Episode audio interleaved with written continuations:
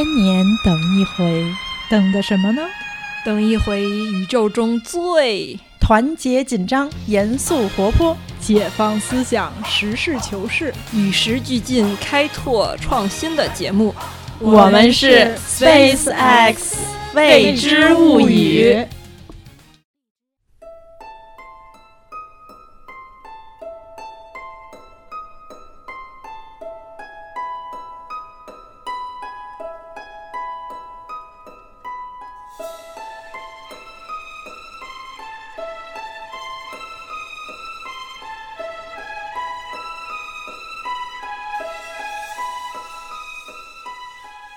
好，我是去过两次太监博物馆二进宫的瓶子。嗯，大家好，我是在发大水的时候一个人去了波兰地下一百多米的盐矿的蚊子。嗯，大家好，我是刚去了一个格外阴森的监狱博物馆的橘子。嗯，然后今天这一期节目呢，我们主要就是跟大家分享一下，嗯，我们三位主播然后去过的一些比较有趣的博物馆。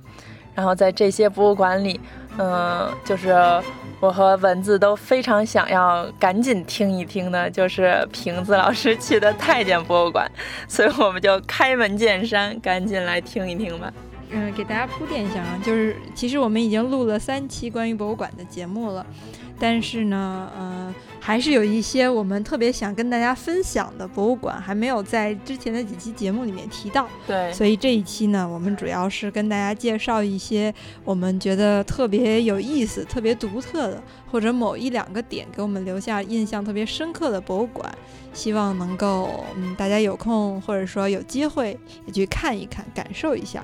那我就先应邀。给大家介绍一下我去过两次的这个太监博物馆。大家可能在电视剧里都说说什么太监、太监什么的，但是在那个字典里，这两个字它的第二个字是读四声，就是太监。其实中国是没有一个叫做中国太监博物馆的这么一个地方。然后我去的那个叫做北京宦官文化陈列馆。然后它具体呢是在在一个叫做田义墓的类似于景区里面，这个田义墓就有点类似于什么十三陵啊什么的这种依托这个遗址建。对对，它是依托于这个遗址，嗯，建了一太监文化的陈列馆。为什么没有一个中国太监博物馆呢？是因为其实中国当帝都的城市并不是特别多嘛，但最后是因为北京作为现在的帝都，也是明清时期，嗯。应该是离现在比较近，然后留下的相关的东西比较多，所以我觉得因为这个原因，北京有这么一个宦官文化陈列馆。刚才一开始跟大家介绍说我去过两次，第一次去的时候是零六年，是我上大学的时候，哦，挺早的还。那第二次就是前几天了，相当于是时隔十年之后再去。哦，先介绍一下第一次去的留下的印象吧。因为这个地方在北京的那个莫市口大街，大家应该也听到瓶子嗯介绍那个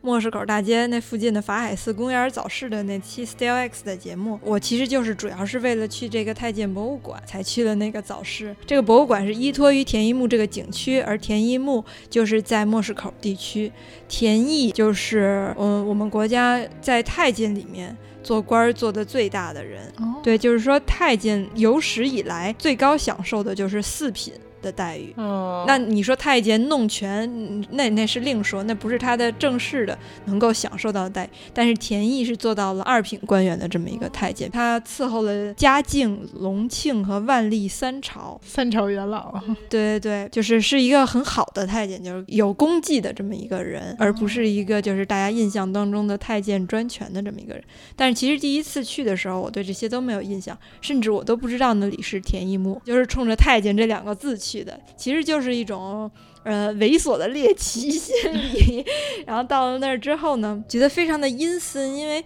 它整个关于太监的介绍是在一个小屋里，而那个小屋非常的黑暗，我感觉那个小屋大概也就四五十平吧，然后你绕着那个转一圈就能够看到，基本上是文字展板的介绍，而一进那个小屋就立着一个那个塑料纸板的太监，看上去也是非常的恐怖的那种感觉。看了一圈，第一次留下印象比较深的也。是整个变成太监的这个过程，嗯，做手术啊什么的，那时候都不算手术，就是这个阉割的过程是非常非常痛苦的，并且在古代也不像现在的外科手术的那个设备，还有药什么的那么齐全。阉割结束之后，他们也是经常会感染啊，是有很高的死亡率的。嗯，当时其实我没有留下其其他国家相关的太监文化的这种印象，但实际上那个太监文化馆都是有介绍整个世界宫廷里面的这种男性的侍者，他们有些也是因为皇上的这种猜忌，实行了这种非常暴力的呃手段吧。刚开始就是抱着一种猎奇的心态去的，觉得很好笑，想去看看到底是怎么回事。最早的那个展馆里面，它有大段的选自中国最后一个太监。服侍了那个溥仪的，然后并且一直活到解放后，大概是九十年代才去世的。嗯，他留下了好多口述的，嗯，还有那个写的东西，包括就是当时的太监们都是什么样的生活呀？因为我们印象当中，多数对太监的印象非常的差，都是说他们专权，嗯，甚至就是说，嗯，他们阴阳怪气儿。包括老舍茶馆里面的那个庞太监，还在外面纳妾什么的，觉得他们就是 被派出去害各宫那个嫔妃。对对对，他们就是变态的这种代表。但实际上看了宦官文化陈列馆之后，就留下了一个印象，就是觉得这是一种对肉体上非常巨大的一种折磨。然后就是如果经经受了这样的肉体折磨的人，他在精神上产生什么样的那种？心理变态，我觉得都是正常的，都是可以理解。因为就是你身体上受到了巨大的残害，你精神上肯定是会受到一些影响，并且你这个相当于是你的那个性器官被割掉了，那你整个人的这个激素水平啊什么都会有巨大的变化。那你，你你要先不说你心智上受到什么样影响，你的声音、你的容貌确实是会发生一些改变，并且他那个陈列馆里有放一些嗯太监的照片，就是他直接把裤子脱下来的那样的照片，让你看心里觉得非常的不舒服，就没有最开始的那种猎奇的那种觉得好玩啊，觉得窥私似的那种的心态，就觉得这是一种非常非常惨无人道的对待人的一种手段。我记得小的时候，因为听。相声嘛，然后就说什么九千岁魏忠贤特别坏，然后大家骂他，他又不识字看不懂啊什么的，嘲笑他，包括十常侍啊什么的，都觉得哎，他们闹一闹也是正常的，也是应该的。但是毕竟那个时间比较长了嘛，我们在做这个嗯博物馆系列的时候，我提起这个博物馆。嗯，两位主播都非常感兴趣，我担心自己表达不好，所以就在不久之前，我就又重新去了一趟。重新去了一趟之后，发现还是有一些变化的。我说的那个阴森的小屋已经全部都废弃掉了。哦，然后他现在是新修了几个，就是中式的那种像小院儿一样的小的展厅，分为什么一二三四五展厅，然后是嗯分了一些主题的，就是相对来说，嗯。展展览的内容更多，并且就是主题更清晰，然后嗯，并且第一展厅它是从整个世界的那个这种类似于阉割文化的历史开始介绍，它有介绍，其实最开始是从埃及就开始的，就是法老啊什么的，嗯，但是我觉得有一点比较不满的是，嗯，我觉得他们布展不是非常的认真，因为在展板上我看到了好多处啊。这个我有点职业病，好多处错别字，还有就是错的标点符号。嗯，其实错的标点符号、逗号、句号也就罢了。他介绍埃及那边非常非常残暴的那种，就是阉割男孩子，是直接把他的那个性器官割掉之后，用热油烫伤口，然后然后给他埋在土里。然后这种死这种死亡率达到百分之七十五，但是他那个展板上写的是千分之七十五，就是百分号写错了嘛。嗯，然后还有好多其他国家的相关的介绍。嗯，我觉得这个。嗯，就是让我们知道这种东西不是我们国家独有的嘛，这是也是一个比较客观的介绍。你毕竟介绍的是一个宦官文化嘛，然后你也同时能够感觉到这种君主的制度，就是无论在哪个国家，在历史进程当中哪哪哪一步都是就是非常非常的不人道的。然后还有比较可笑的，也是让我觉得这个太监博物馆布展不是特别特别认真的，在于第四展厅介绍了中国历史上比较有名的太监，这个里面介绍的多数都不是好的，都是。做了一些知名的坏事儿的太监，他用的有好多都是游戏里面的那个太监的人的画像。啊，可能毕竟历史人物没有没有那那么多那个真实的画像留下来，就 留下了一些，比如说三国的游戏里面的人的那个截图，把他的那个画像粘上去，然后觉得还蛮搞笑的。嗯，这过于接地气了。我觉得还有印象比较深的是，他也介绍了，并不是说。所有的太监都是都是那种我们想象当中的阴柔啊、变态的那种样子。有一个比较印象深的是，就是发明八卦掌这个武术的这个人，他其实也是一个太监，也是因为他他其实是自幼习武，那我们就可以想象是非常阳刚的这么一种形象，并且他是这整个这种武术流派嗯的这么一个创始人。但是后来也是因为家庭的原因啊。然后他选择了这种方式进宫，进宫之后仍然是把自己的这个功夫发展下去了，并不是代表着所有的太监都毫无建树，就是完全丧失了一个男性应该有的那种阳刚之气，并且他还，嗯，我跟去过的人就是聊起来我们去过的这个博物馆，他们印象比较深的也都是学会了一个新的词汇叫对食。就是比如说像魏忠贤吧，因为你阉割不一定阉割的特别完整嘛，就他有的些人还是保留着部分的，就是器官，嗯，器官甚至是功能的。然后不管怎么样吧，他们在嗯心理上还是一个男人，所以他们还是会对女性产生这种好感的。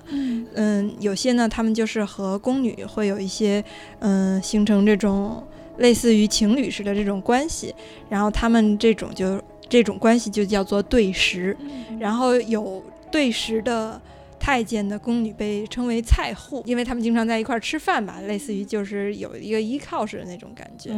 并且这个嗯宦官文化馆还介绍了，因为我们多数了解到的是那些坏的、弄权的、贪财的，但其实更。绝大多数的宦官，他们嗯老了之后就被赶出宫，然后就无依无靠嘛。然后在清末的时候，太监是有自己的一个互助组织的，然后就是相当于就跟专门的太监养老院。如果你嗯嗯出宫了之后没有什么依靠，因为太监没有家人嘛，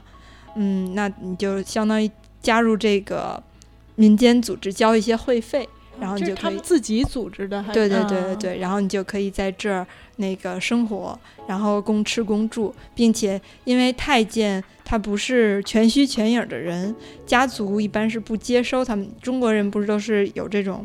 嗯，比如说一家人的墓在一起啊。但是太监的墓是不可以跟自己家里人的墓在一起的，所以有好多太监，他们他们为什么在位的时候在贪要搂那么多钱？比如说现在，嗯，有些人贪污是为了自己的家，为了自己的孩子，那他他就是为了给自己捐一个庙，然后为了自己以后有一个这个自己身后有一个容身之所吧。所以这个是他们在。在位的时候贪污弄权的一个动力，而且哎，是不是北大里面就有一个太监庙，就是那个湖边的那个小亭子似的那个建筑？对，没错，就是说，嗯，北京的西边，其实现在就是中关村嘛，就是中关，就是中关，就是宦官，就是宦宦官的一种叫法。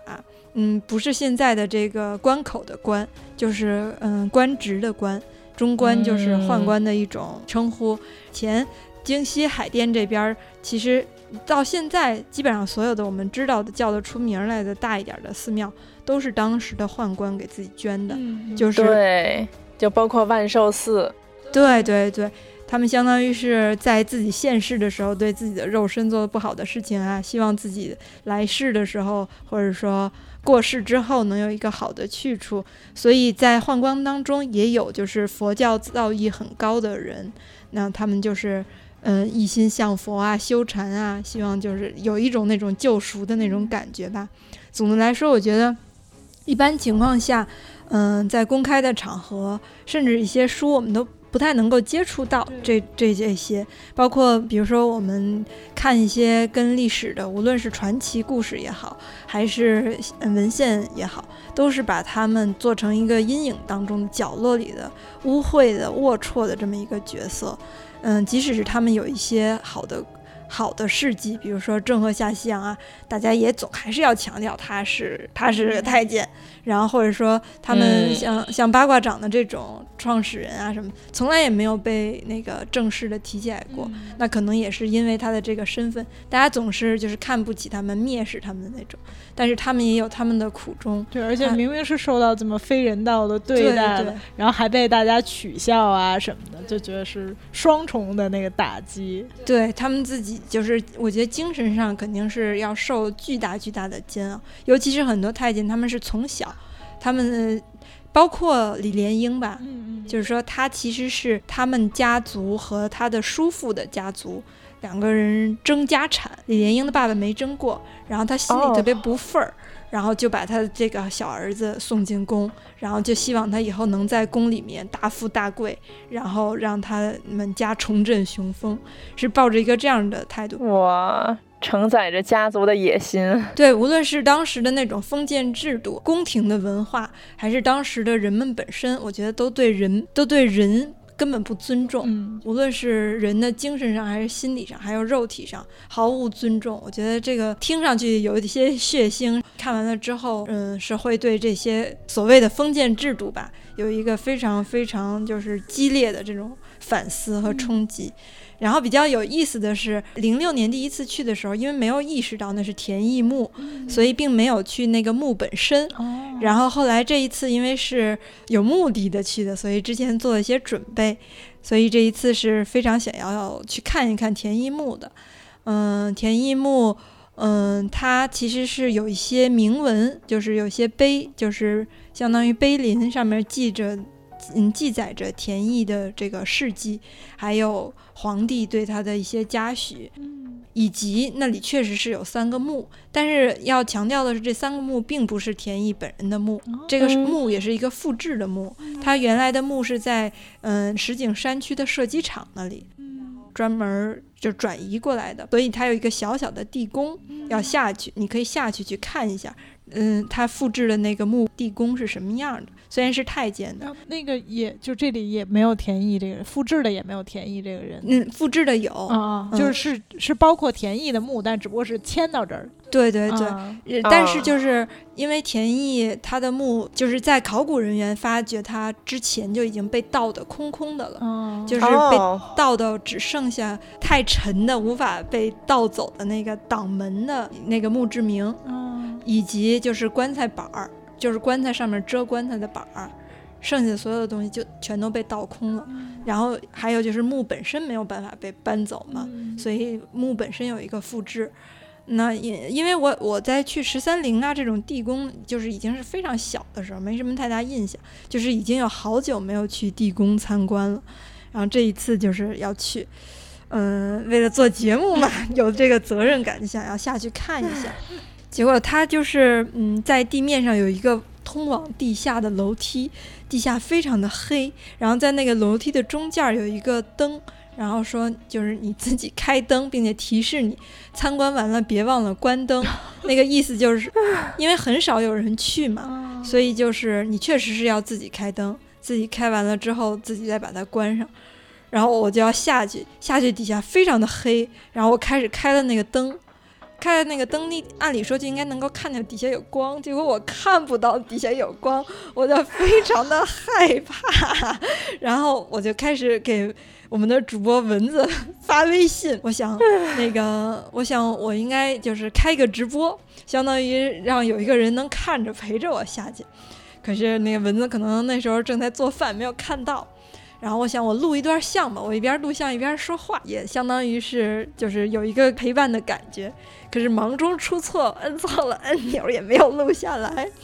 最后我想，算了，老子不去了，太可怕了，回家。然后上来之后，我就犹犹豫豫的，嗯，说好不容易来了，再再来又不知道什么时候，都来了两次，不能再来一次吧。这时候看到了一个高大威猛的男的游客，我就想起来蚊子以前在介绍那个参观柏林那个大屠杀纪念馆，嗯，参观那个大屠杀纪念馆的时候，曾经和一个陌生的游客结伴，然后互相感受在这种残酷的这个历史背景的氛围下，感受了彼此陌生人的温暖。然后我想，我干脆邀请一下这个陌生的游客跟我一起下去看吧。然后我就跟他说：“您也是来参观的吗？”他说是。我说那儿有有个地宫，我说我不敢下去，您能跟我一块儿下去吗？他说行，咱们就看看吧。这个呃，这个游客立刻体现出了自己的男子力，然后我们就一块儿下去了。下去之后，他一路就是开灯，我们都把那个手机上的手电功能打开，然后往下照，然后看了一下，哦，其实底下就是一个比较简单的，但是是也是有木的那种楹联啊什么的，并且你能看到它的墓志铭啊什么的。嗯，看一下地宫是什么样吧，也非常简单，因为因为咱们可能能看到的就是皇宫、皇家的地宫，那这是太监的地宫，其实还不太一样。去看了一下，很小，它也有类似于做成石头的窗户啊、门啊的那种样子。嗯，然后那个楹联上也画了符啊，就蝙蝠啊什么的。之前看那个展览介绍，就是说一般情况下，太监的这个墓里面都是要放一个汉白玉的那个，就是那个阴茎，然后表示自己是一个全身而退的人。当然这个墓里面没有了，但是之前介绍你会回想起来自己刚才在展馆里看到那些。然后我们上来，然后把灯关上，对这个游客表示感谢。然后这个高大威猛的男游客说。说哎，这个这这儿也没人管。说这样我一个人来，我也得有点含糊。并且他在第五展厅是有一个太监的干尸的展览的，就是你也可以看到。而且嗯，因为去的人太少了，你进每一个屋都是要自己推开门，自己开灯，真的是感觉挺阴森的。所以我在那个太监博物馆参观完了之后，就是专门又去那个早市逛了一圈，说沾点阳气再回家。对，所以听众们听到了这个介绍以后，如果感兴趣，最好也结伴前行，不然省得在那个这个地地宫的门口望而却步。哎，我今天还拿了那个门票，这个门票的背后有介绍，其中嗯第第四项是。儿童参观地宫时禁止嬉戏打闹，我在想这儿童得有多大的胆儿，才敢在这么阴森的地方在里面嬉戏打闹？得是特别阳光的一个儿童，并且特别无知的一个儿童，不知道这是在干嘛，以为是个防空洞。听了瓶子这个介绍之后，觉得这个太监博物馆，嗯，听听挺不错，可以暂时先不去了。对对对对对，嗯。那你们有什么有意思的博物馆想跟大家分享的？就刚刚，嗯，瓶子讲到说，就是这个博物馆让大家深切的感受到了，就是这种，嗯，这种宦官文化的残酷，还有这种王权的这种的，就是这种中央集权这种权力的形式，就是给人民带来的苦难嘛，就是往大了说。然后让我想到有另外的，就之前参观过一个也算是博物馆的地方吧，然后给我带来了一个类似的这种的，类似于反思似的这种的感觉。嗯，就是日本广岛的，它那个英文其实可以叫和平纪念馆，然后它中文好像叫那个原原爆圆顶。就是原子弹的原，然后和原就是原子弹爆炸的原爆和那个圆形的一个圆顶，因为它那个纪念馆是建在一个当时的一个就是原爆之前的一个建筑里面，然后那个建筑被炸了之后，它就剩了一个有点像那种天文台的那种的一个圆球木那种圆顶的一个骨架，所以他就管那个叫圆顶，然后。它那个里面，就是我当时出来之后，也第一感觉就是太可怕了。就它里面的布展，就是好，我觉得是在这种吓唬人层面毫无顾忌，然后也复原了很多，就是非常就是。就感觉可以是出现在鬼屋里面的场景，这种的一些场景还原。就我记得特别清楚的是，它里面有一个展厅，就是你走过去的时候，然后它里面就是给你展示这个原子弹爆炸之后对人民的残害。然后就是你从那个门，就是一个正常大小的门进去。然后就忽然觉得好像就是右手好像有什么东西，就是你知道有的时候你会感觉到好像就是那种就视野以外有什么东西在靠近那种感觉，然后就猛地一回头，然后就发现那边就是站着就是几个就是那个就是那种人形的那种人偶。然后就是站在那个那块是完全是阴影，然后背后打着像火一样红的光，然后那些人全都那种伸着手，就像那种僵尸似的那样往前走那种姿态，然后他们身上的皮，然后全都就是那种耷拉着，然后就能血肉模糊，然后身上的衣服也都是烂着，然后都是等人高的，就是一比一大小的那种人，然后脚下也是复原的废墟什么的，然后而且它是就是射在你的余光，就是恰恰可能能看到一点点，也不一定能看到，你就是感觉到他们在那个那个地方，然后你就得真的是有猛的一回头的一瞬间，然后是这样一个场景，反而当时虽然没有说。那个叫出来或者怎么样，但是就忽然一身冷汗，就真心被吓到。而且就是他那个里面也是有大人有小孩儿，然后尤其是那个小孩儿的样子，就是特别惨，就真的是血肉模糊，然后那个衣服都成一条一条的挂在身上。然后网上也可以找到他这个相关的一些图片，我现在就正好就看到了他这个图片。嗯，哎，然后就当时就是这一幕，就是让人就是让你特别形象的感受到，就觉得原子弹真的是太残酷了，就是给人造成的伤害，就是特别生动的展现在了你的面前，让你真的是心疼。然后还有一个特别吓人的展品，是他展了一个，就是原来是在他们那个广岛的那个银行的门前，就是石台阶儿的一块石头。嗯，然后那块石头现在叫人影石，然后是因为他在上面摆了两个照片，一个是原爆前，一个是原爆后。然后原爆前就是这个这个银行建筑的这个石台阶上坐着一个男的，然后原爆后这个男的就彻底消失了，只有他屁股粘的那个石头的那个部分留下了一个他屁股形状的一个印儿，就是那个原子弹爆炸之后，他这个人就是因为他离那个那个原子弹投放的地点很近，所以他就彻底消失了。嗯，就是他，就是那个他的尸体啊什么的，就是一点都没有剩。然后他唯一在这个世界上留下的痕迹，就是他的屁股印儿。然后这个当时看了以后，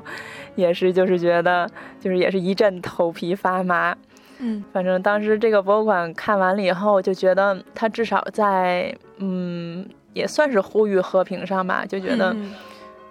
效果其实真的是很明显。但是另一方面就觉得，可能像小孩啊什么的，是不是就不要带来看了？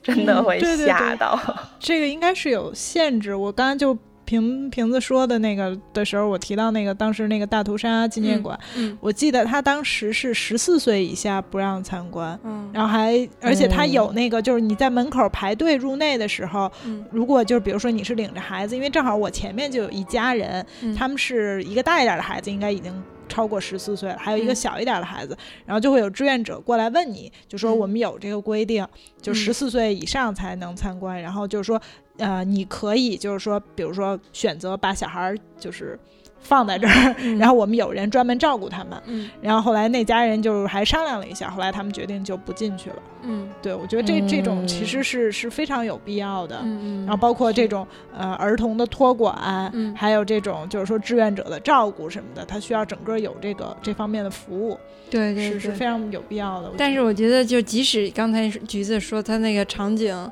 非常非常的残酷。但是我觉得这样的展览还是应该做，并且应该非常精致的、精心的来做，让大家真正的好的记住那一段历史，这样就是真正的，就是非常切切身的感受到和平和战争的这种意义和价值吧。嗯嗯，对对，文字说的时候，我在他们的官网上看了一下，嗯，反正暂时没有看到说有年龄限制。然后只看到就是说初中生以及初中以下的小朋友是免费，对，而且我觉得自己就是我从我们的心理体验来讲，我觉得这也是特别有必要的。我觉得好像跟好多朋友聊起来，就觉得小时候那个好像小学的时候那阵儿就是那个反法西斯战争胜利五十周年吧，应该是那时候就有好多那个这方面的电影儿，嗯，然后我和我的好多朋友聊起来都觉得那是巨大的童年阴影。就是有那个当时看过一些细菌战啊什么相关的一些，对我觉得这个还是应该就是宣传这个是非常非常有必要的。但是就是说对于小小朋友什么，应该给他们一个就是循序渐进了解这些东西的过程，而不要把一些东西，就是说，其实越是你有限制，你才越能真实的展现这些东西。对，对你如果是没有限制的话，你反而顾及小孩要看，你可能还不能做那么逼真嘛，嗯，或者说不能有一些材料放上去太那个太残忍的。但你有这些限制了以后，你可能给成年的观众能反而能展示的更好，然后让儿童呢就是循序渐进的了解其中的一些内容。嗯，当时说那刚才说发大水的时候去参观波兰的这个。盐矿，嗯，那其实当时我是去到这个城市的时候，先开始并不知道这个盐矿这很著名的这个景点。当时我去这个是波兰的克拉科夫，去当时主要就是为了去参观奥斯维辛的遗址。嗯，然后呢，结果但是其实后来到那以后，我发现就是这个古城其实它是就是它所提供这些遗址啊、优美的建筑啊等等，是远超过就是。呃，就是仅仅为了去看奥斯维辛而去的。这个古城本身就是特别特别值得参观，而且它那里的那个大学是曾经哥白尼上过大学，是历史特别特别悠久。然后。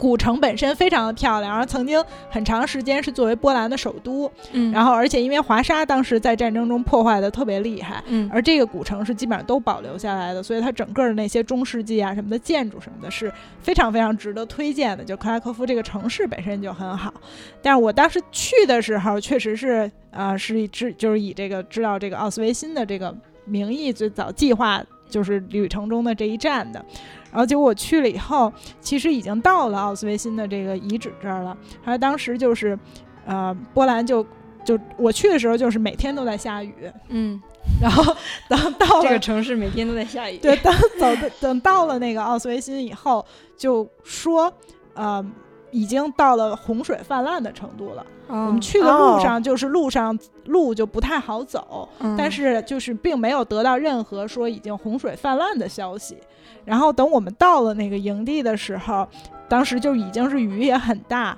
然后嗯，其实游客还是不少的，但是当时就是好像处在那个就是各方就好像。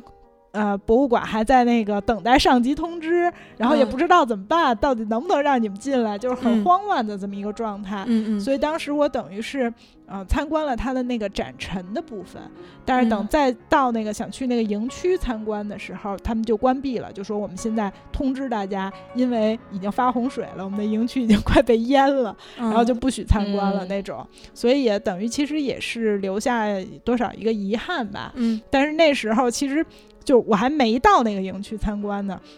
就在那个博物馆里，它那个展陈的部分就也是真的是非常的恐恐怖，而且就是其中虽然很多内容可能以前这个照片上都看过，嗯，但是就是你真正看它那个就是山一样的那个。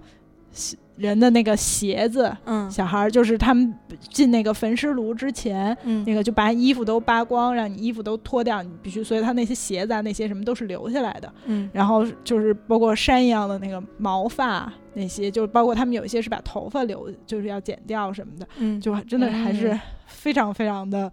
震撼，就你哪怕是那个之前看过照片再看，还觉得真的是非常的毛骨悚然。嗯，而且那时候因为就当时其实是有一点被困在那儿，就当时也不知道说要不要关门，然后等于是还下着瓢泼大雨，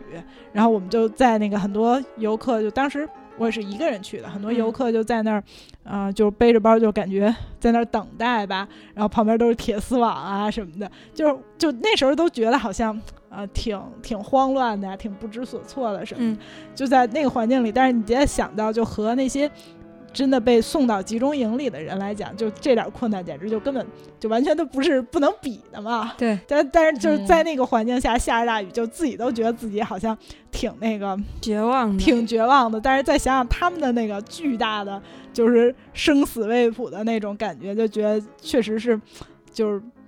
就是太太残忍了，没有生死未卜，直接就是死呗，就是死。对，呃，有些人是直接到这就死了，有些人是毕竟被关了那么久嘛。嗯，就是后来呢，就是呃，因为那个后来也没有参观成，然后呢，后来就是去的另外一个，当时也是先开始其实不是特别了解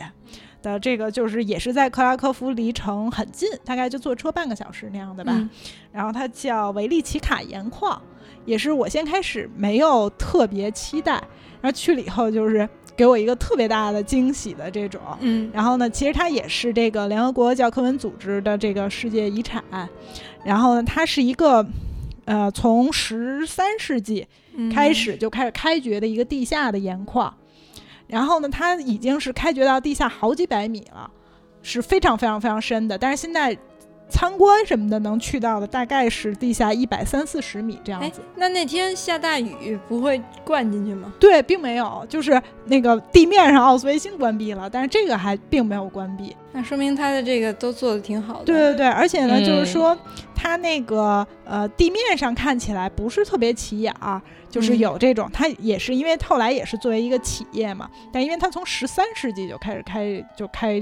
始发掘，所以也是最早是等于是波兰的国王的这种财产啊什么的，然后到后来曾经也是作为这种企业啊什么，你表面上看就是一个一个好像是。有些工厂的这种建筑，然后地面有很小的一些地面上的这种呃厂，就是大门啊，这些就是很不起眼儿。但是你跟，因为它这个是你必须要跟团的，它是大概比如半个小时有一个讲解团这种，你是不能零星进去的。但是等那个讲解，嗯，等那个讲解员带着我们开始往下走的时候，就觉得啊，真的是就是特别的深，而且里面巨大。它经过几百年的开，就是开采之后，嗯。这个里面就完全是一座地下宫殿，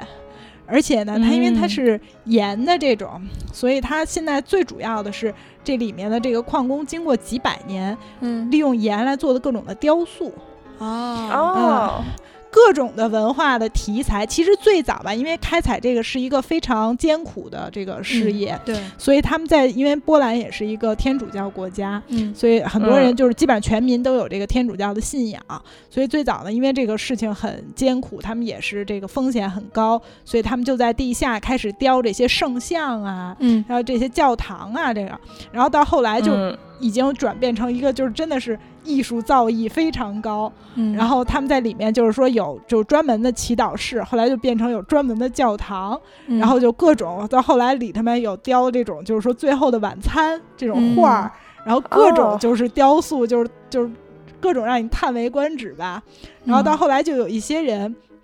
就开始就是他虽然是属于这个盐矿，但是他就是恨不得就是专职在地下做雕塑了，已经变成。然后他同时他的那个。呃，有一些后来就开始不局限于这种宗教题材，嗯，包括就是说这些波兰的历史文化名人啊，就刚刚说像哥白尼啊什么的这些雕像也全都有，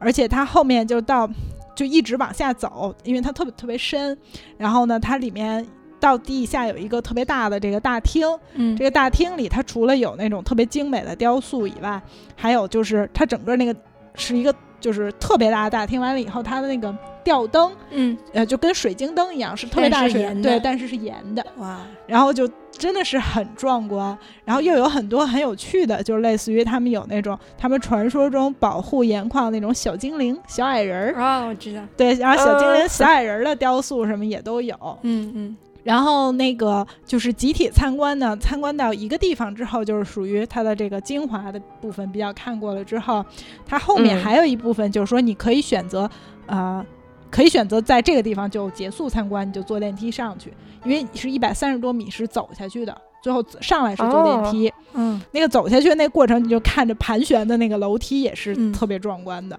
嗯，然后。但是呢，后来就是因为我觉得我也很喜欢这个，而且就是说看完以后就给我很大的震撼吧。然后它有一个第二部分的展厅，就主要是关于这些科学啊、矿产啊、各种这个宝石啊什么的相关的这个展览。然后那个展览就看的人就很少了，但实际上我觉得就还也挺推荐的。其实就是后面呢也有能看到好多，就是尤其是关于盐矿的知识啊什么。就前面可能更多的是关于这些，就是你能看到这些雕塑啊这些等等艺术品。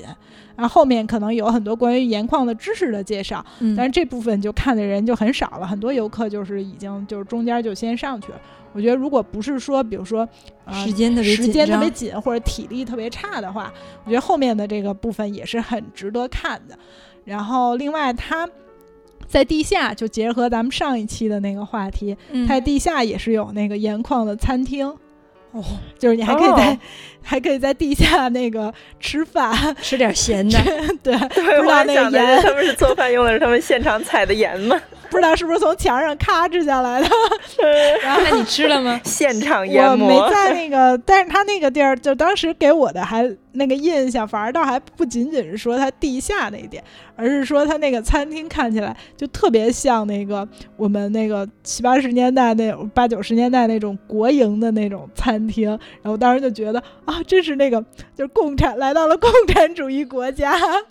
嗯，对，然后就是有那个布套子的那个椅子什么的，就是就是给我们有一种啊回到小时候很那个对熟悉的感觉，对熟悉的感觉。然后当时就还觉得说，哎，就是因为很多当时因为克拉科夫也是一个很大旅游城市吧，就是它的那些是地面上的餐厅，感觉现在都很那个装潢都很新式了呀什么的，其实不太有那个。国营风味，那为什么呀？为什么呀？因为它可能这个景点本身也是一直是属于国家这种的吧，所以就是说，它那个餐厅其实一看就觉得，嗯，我觉得，嗯，回到了社会主义国家的感觉，就是地面上都是私营餐厅，对，地面上已经都更新换代了，感觉地下那个餐厅在这方面还是就也有一些时间停留了，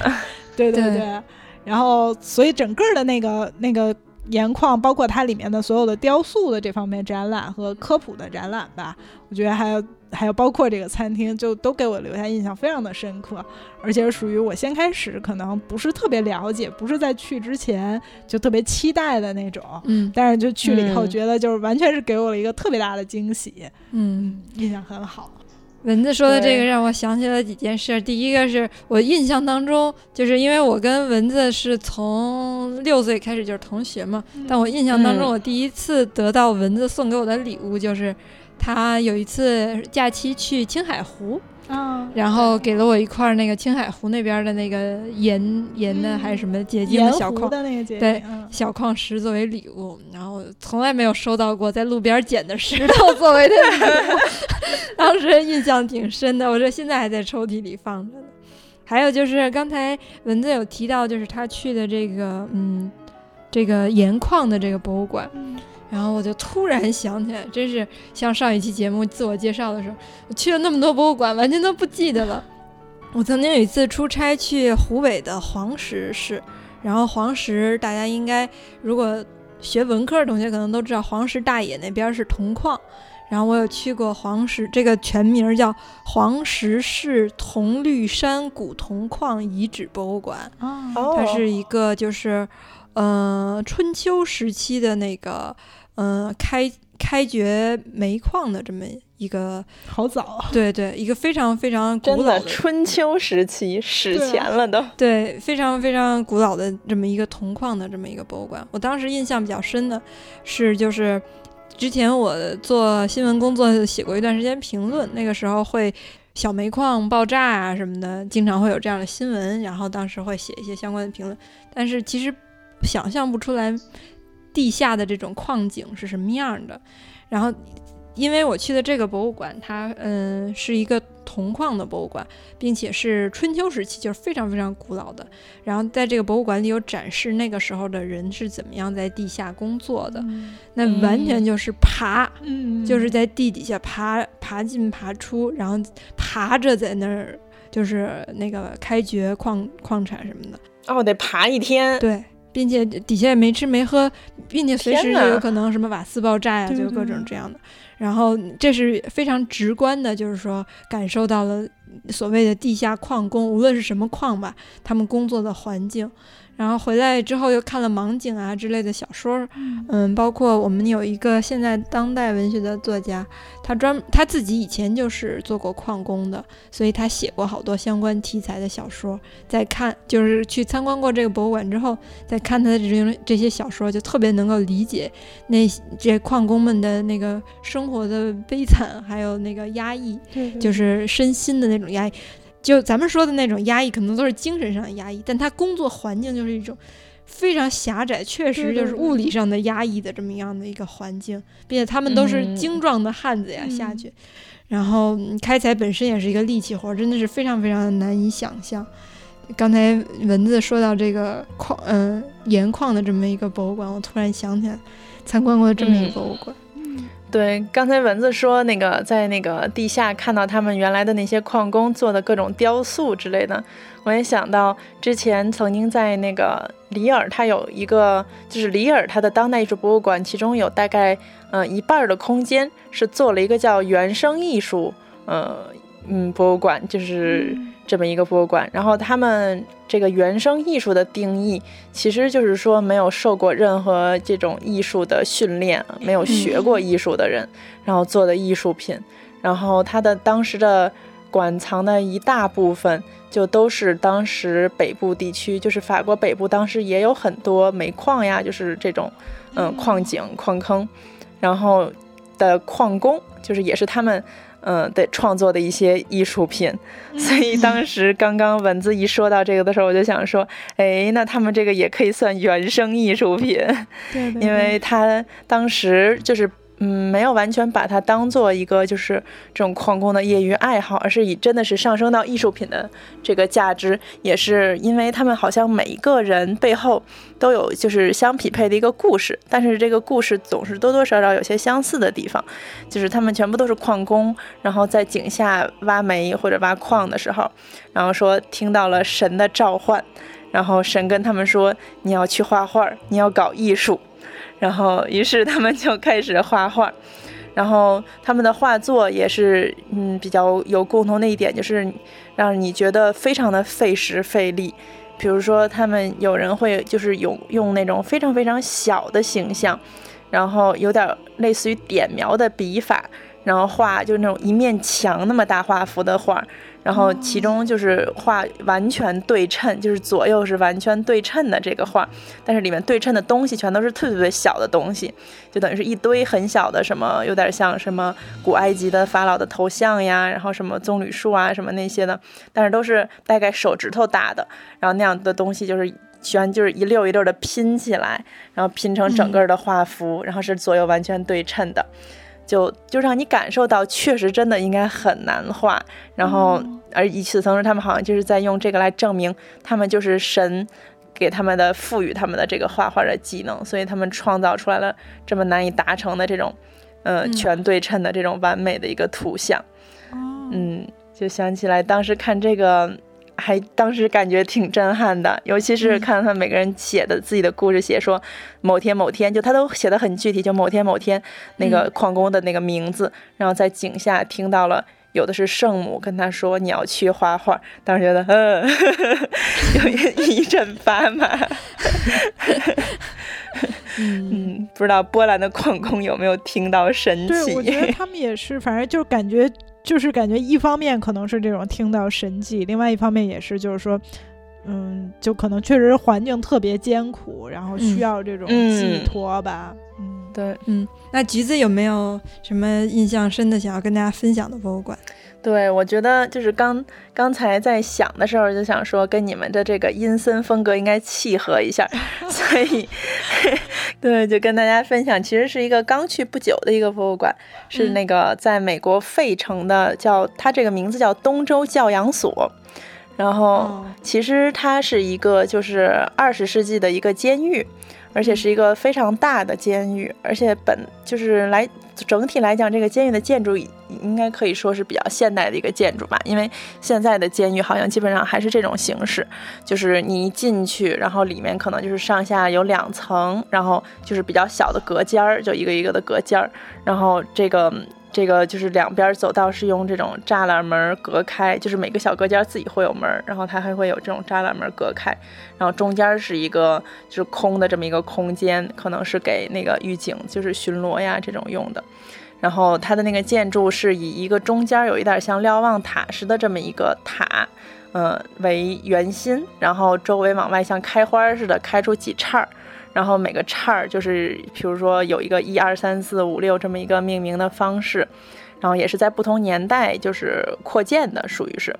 然后在整个的这朵花的外面，就是又绕了一圈高墙，然后所以就是进入里面参观，你就是先进入那个高墙，然后再进从某一叉儿的那个外沿，然后可以进去，然后走到那个中心，然后你就可以选择你要往哪一叉儿走，然后去进行下一步的参观。嗯，但是，嗯，这个监狱我一进去就被震慑到的点是在于，嗯，它完全是一个废墟，就它完全，嗯，肯定不能说它完全没有修缮，但是它的修缮的部分都让你看不出来，所以你一进去的时候就是完全就是破败的景象，然后掉的东西都掉在地上呀，然后墙皮都是裂的呀，然后就是那种整个儿就是什么铁也都是锈的呀，就是完全是让你觉得进入了一个，呃。就很久以前的建筑的感觉，嗯，而且再加上，嗯，虽然其实开春了，但是天气那一天就那一天确实真的挺冷的。然后因为它这个属于这种废墟状态的建筑，所以就是，嗯。四面都不封闭，然后就是里面就不仅透风，然后再加上这个建筑的顶棚呀，所以就是里面比较阴冷，所以那一天都觉得就是眼前也全都是冷色调，因为就大家想象就是这种医院呀、监狱啊，就都是这种绿漆，然后这种白墙，然后就是只有蓝绿灰这些颜色。然后再加上天气冷，然后再加上他那个展览里也会有一些临时设置的艺术家，就是他们应该是组织过一批艺术家，然后到他们这儿来体验参观，然后做了一批艺术品，然后在他们这个里面展示。然后所以他们就是有不同的，比如说有一个艺术家，他是把嗯。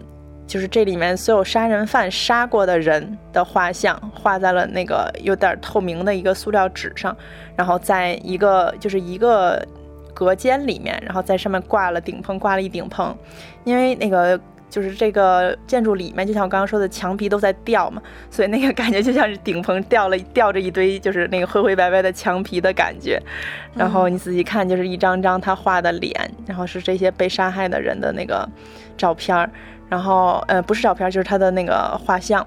然后还有的其他的，嗯，艺术家是在里面截取了，就是大家知名的电影里面出现的所有的在监狱里面，就是可以说是虐待囚犯的这么这么一个。就是片段吧，然后比如说你在里面可以看到，就是说你每一次进监狱的时候，就各个不同的影片里面，嗯，主角或者是那个配角进监狱的时候就要被冷水冲全身，就是大的水龙头，然后就对着他就冲，然后那些人就都缩在一角，然后就这个人冲完了，那个人冲，就是这个就是这部影片里冲完了冲那部影片，然后就冲那部影片，都要把所有这样的镜头都混到了一起，然后就是连续给你放，然后就是当时你在监狱里自己本来就挺冷的。然后再看到他们一直在用冷水冲犯人，然后再加上旁边那个破败的那个氛围，而且人，我当天是大概是我是算好时间，然后因为我之前还去其他地方，然后我是在关门前大概留了两个小时去参观，所以就是已经是那一天傍晚了，然后里面已经没有什么人了，然后就是自己在看这些视频，就是实在是觉得有点站，就是。觉得有点足跟不稳，不想看，然后可是又觉得应该看一看，然后但就很想跑那种感觉。而且对，就刚刚那个那个那个文字说到他们在这种就是封闭空间中的艺术创作，然后它里面也有一个空间，呃，然后那个里面是他们当时的一个囚犯，然后也是在就是在被关进去之后的几个月时间给他们创作的壁画。然后那个地方是原来他们的这个监狱的狱长的办公室，但是他就是一进去之后，好像也是觉得受到了什么，他就之前也是没有任何绘画基础，然后一进去之后，他好像也是受到了什么启示，然后就决定要开始画画，然后就是觉得这个进监狱的这个经历吧，就觉得他觉得需要就是用这就是给自己赎罪，然后感谢神，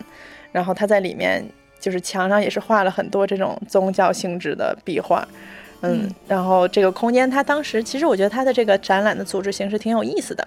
因为它是首先你有一个导览机，然后你可以根据不同的地方有不同的按钮，然后来听，就是他给你讲当时这个地方是干什么的呀之类的。然后与此同时，它还有一个就是人，就是人的导游，然后他在给你发的那个。进门的时候，那个信息上会给你列上，就是在不同的那个点儿，然后几点几点你可以去到那儿，然后你到那儿之后就会有那个就是这种导游来给你讲解一些东西，所以那些空间就是平时不是他讲解的时间是不对外开放的。然后就譬如说这个狱长的办公室，就是能看壁画的这个地方，就是要等到他那个讲解的时间，然后跟他一起进去，然后他会给你展览，然后去告诉你这个壁画是什么人画的，然后当时就是为什么画。然后他还说到一点很有意思的是，因为他们最开始打算把这个遗址，其实当时已经是遗址了，就是中间有很长一段时间都没有人在管这个这栋建筑，然后也已经不是就已经废弃了的监狱的时候，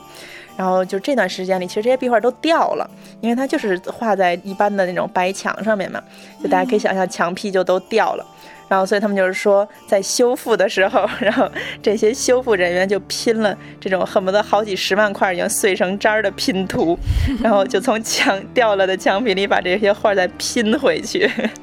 当时就觉得，哇，这个修复工作就真的是得找一大批很爱拼拼图的人来才行，应该。嗯。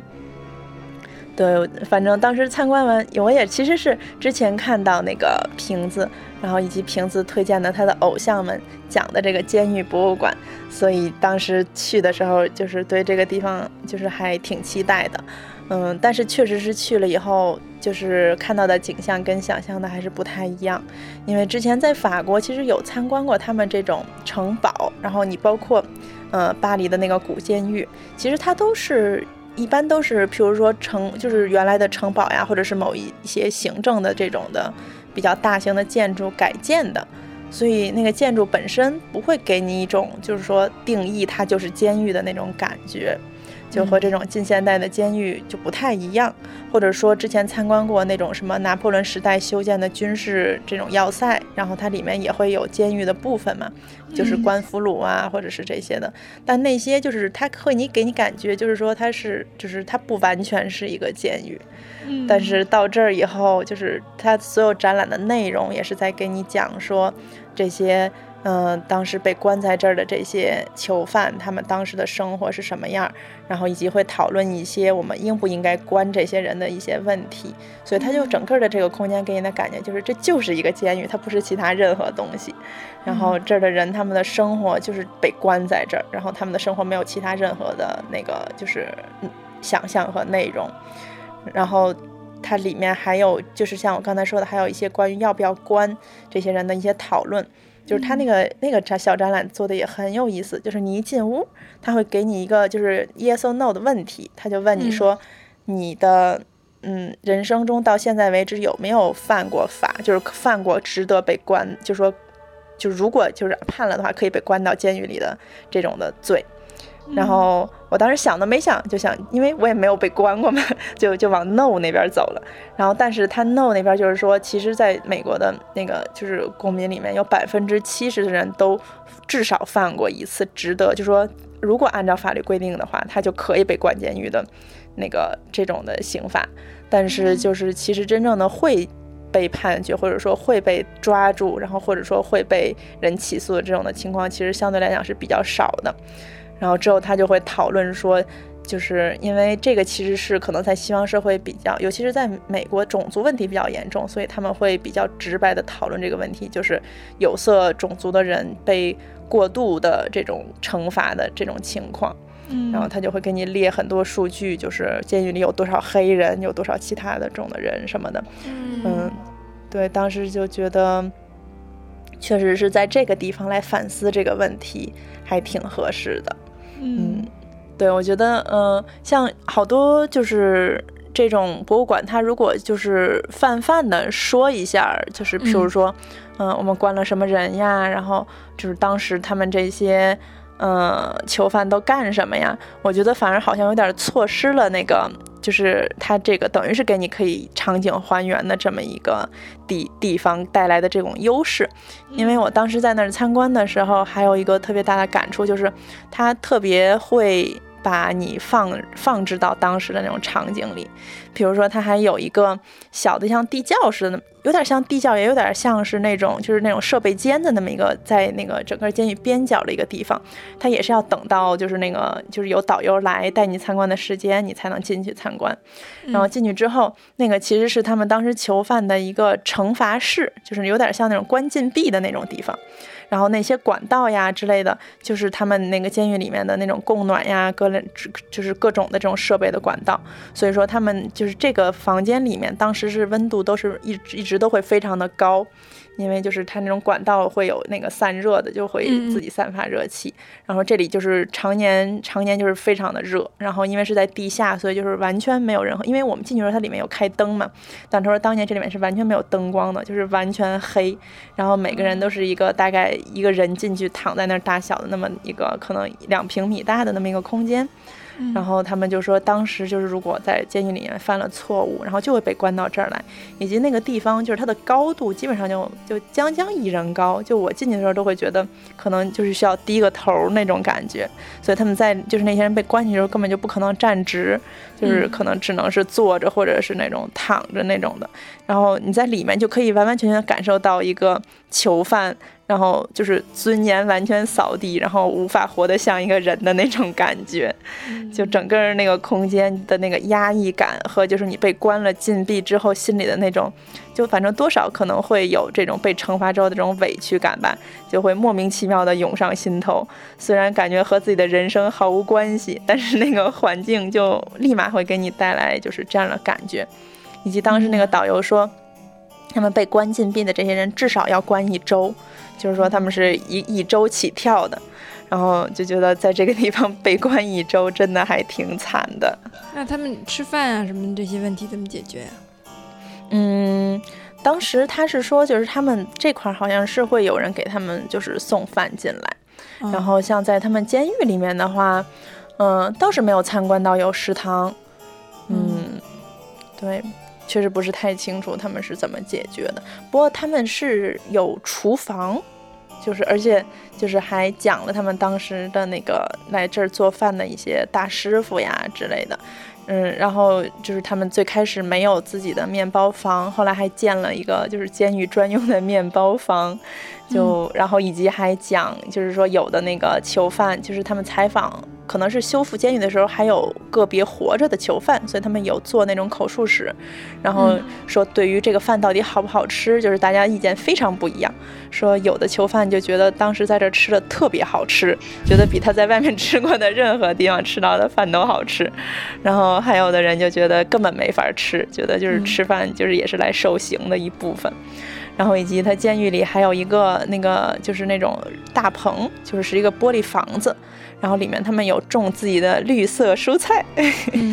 然后就是那个也是一就是奖励他们囚犯的一种措施，就是如果谁表现好的话，就可以来管理一段时间这个蔬菜，然后就可以有机会出入这个这个绿色大棚。嗯，那个对那个玻璃房子还是挺好看的，就其实并不是说它建筑有多好看，而是说在整个这一个就让你觉得让人就是产生很大压抑感的建筑中。然后有这么一个通透的这么一个空间，就是让你忽然觉得心灵上受到了某种慰藉，然后也可以理解为什么它作为一个奖励，然后就是给这些这些囚犯们。这期都是那个阴郁博物馆，对，啊太阴郁了。嗯，不过很猎奇，很有趣。因为时间的原因，我们这一期就暂时到这里。然后跟听众朋友们再一个见，在这之前也是再跟大家反复推荐一下我们的那个微信、微信公众平台，还有嗯微博，都是搜索 SpaceX 就能够找到我们。我们在微信和微博里面都会有跟我们内容嗯节目内容相关的，尤其是这期跟博物馆内容相关的一些介绍。那这一期我们就到这儿，嗯，好，那各位听众朋友们，拜拜，拜拜。